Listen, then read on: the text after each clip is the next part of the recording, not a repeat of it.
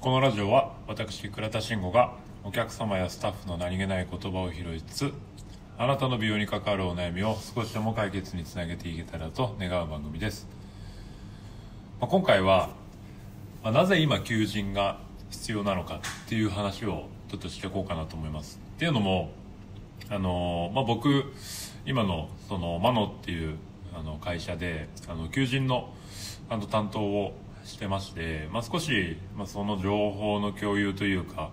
まあ、僕が、まあ、今やってることだったりとか、まあ、勉強してるもの少し皆さんにあの共有できたらなと思って、まあ、今回はこの話をしとこうかなと思います。でまあ先にデータからあのお話をさせていただくと、えーまあ、これ去年の話ですね。2019年の、えーまあ、いわゆるその人手不足による倒産会社の倒産っていうのは185件あったと言われてます。でこれが4年連続で過去最多をあの更新してるんですね。でこれ業種別で見た時に、えーとまあ、いわゆる僕らそのサービス業だったりとかあとは建設業の、えーと、業種が、えーと、55.7%で、えー、まあ過半数を占めてる状態なんですよ。で、えー、リビオ業に、えーと、フォーカスを置くと、まあ、倒産の件数っていうのは2019年は119件、まあ、これは人手不足とかでは関係なく、えーまあ、いわゆる倒産をした美容師さん、えー、利用師さんっていうのは119件ってあって、まあ、これも過去最多になってます、まあ、これは会社としての、えーとまあ、データで今度はその生産性人口まあ、その人の話になるんですけど、まあ、生産性人口って言って、まあ、つまりその15歳から65歳までのいわゆるその働き手世代、まあ、こういった方たちの推移っていうのが、えーまあ、今から30年後2050年で、まあ、大体30年後っていうと今の新卒の子たちとかが、まあ、入社をして、えーまあ、そういった子たちがこう役員とかね、ちょっとそういうポジションにつくような年にはなるんじゃないかなと思うんですけど、まあ、この頃には、まあ、その生産性人口っていうのがおよそ半分ぐらいになってくるって言われてるんですよね。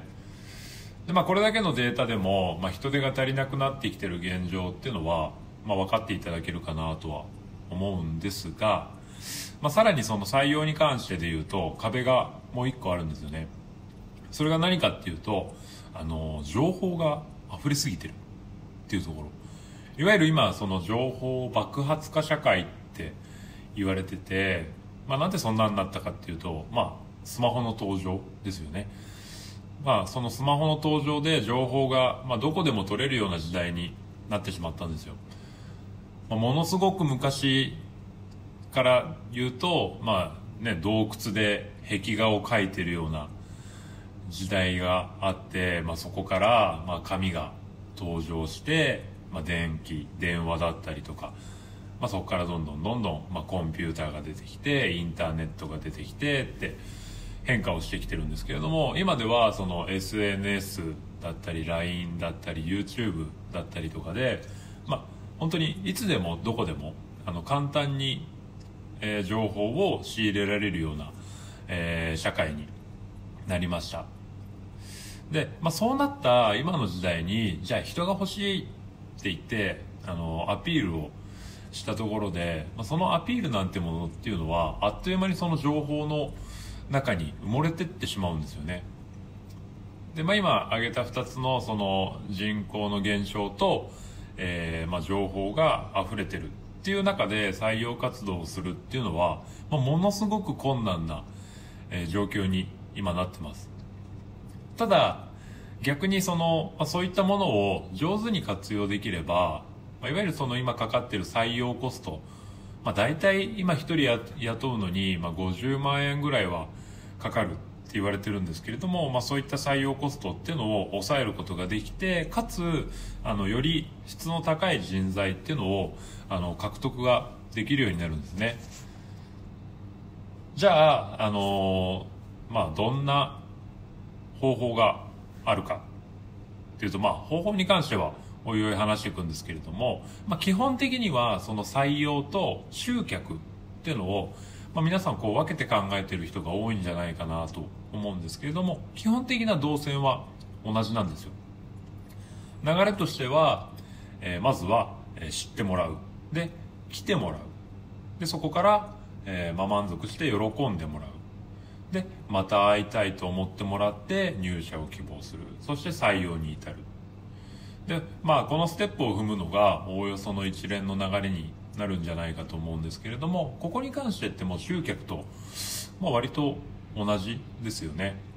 その来店理由と、えーまあ、同じように、まあ、サロンはそのお店の魅力を提供したいターゲットみたいなものを絞って、えー、発信をするのに対してじゃあそこに魅力を感じてる人たち、まあ、いわゆるその求職者の人たちが集まってくるまあ、そういういろんなカテゴリーがある中でその円と円が重なるところに、まあ、採用があるっていうイメージになってきます。なので基本的にはやっぱそういう人たちがいるコミュニティにまあ、情報を、えー、落としていく狙って落としていくっていうのが、えっと、一番必要なことなんじゃないかなと思います。まあ、その今回のポイントで言うとそのね、あの集客と採用っていうのを、まあ、同じように考えていくっていうのが最も大切なことですね。でまあ本当あのお客様と同じようにやっぱりそういう、ね、来てもらって、まずいわゆるその接触回数会う回数を増やせば増やすほど、まあ、お客様がこうお店にこう定着していきやすくなるようにやっぱその求職者の方との接触回数会う回数っていうのもやっぱこう増やせば増やすほど、えー、まあ、採用につながりやすくなるっていうので、まあ、やっぱその来てもらう理由だったりとか、えー、まあ、その来てもらうでその情報を投げる場所っていうのを選択していくっていうのが、えーと、一つポイントになってくるかなと思います。で、こうやってあの接触回数増やしていくっていうのはもちろん採用につながりやすくなるポイントの一つではあると思うんですけれども、まあ、もう一個メリットがあって、これ何かっていうと、あの、離職につながりにくくなるんですよね。これなんでかっていうとあのね、会う回数が多ければ多いほどやっぱそこに対しての働いた後の、えーと、イメージのギャップあお店実はこんなんだったんだ。この人たちって実はこういう人たちだったんだっていう、まあ、いわゆるそのギャップっていうのをあの感じにくくなるようになると思うんですよ。やっぱなんとなくでこう、まあ、求職者の人たちがあの調べてじゃあポンって、えー、じゃあ入社を希望してきました。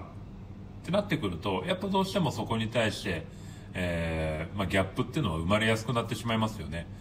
まあ、その文面だったりとか、インスタのそういう、いわゆるそのいい、いい一部みたいなのを切り取って、まあ、それをシンプルに、えー、求職者の人たちが受け取って、えー、入社を希望しても、やっぱそのイメージとのギャップって必ず起きてしまうと思うのでそうなってくるとやっぱそのいわゆる離職につながってしまう原因にもなってしまうかなと思うのでやっぱりそういう会う頻度っていうのを増やすっていうのは、えー、一つ大きなポイントになるかと。思います。まあ、今日はこんな感じで結構ざっくり大枠を話しさせてもらったんですけれどもやっぱその一番根底として、え、大事にしてほしいことは、ま、何回もえー、と言いましたけどもその集客と採用っていうのを、えー、と分けて考えないように、え、していった方がいいかと思います。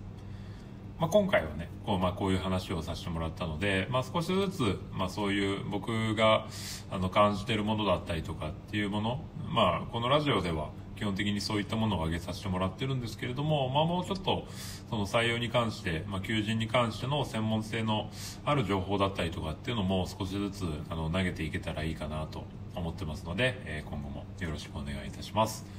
はい今回は以上になります。最後まで、えお聞きいただきましてありがとうございましたご意見ございましたら、えー、あご質問もですね、プロフィールにあります Twitter、Instagram の DM にてお待ちしております。何か参考になりましたら、ぜひいいね、クリックよろしくお願いいたします。では。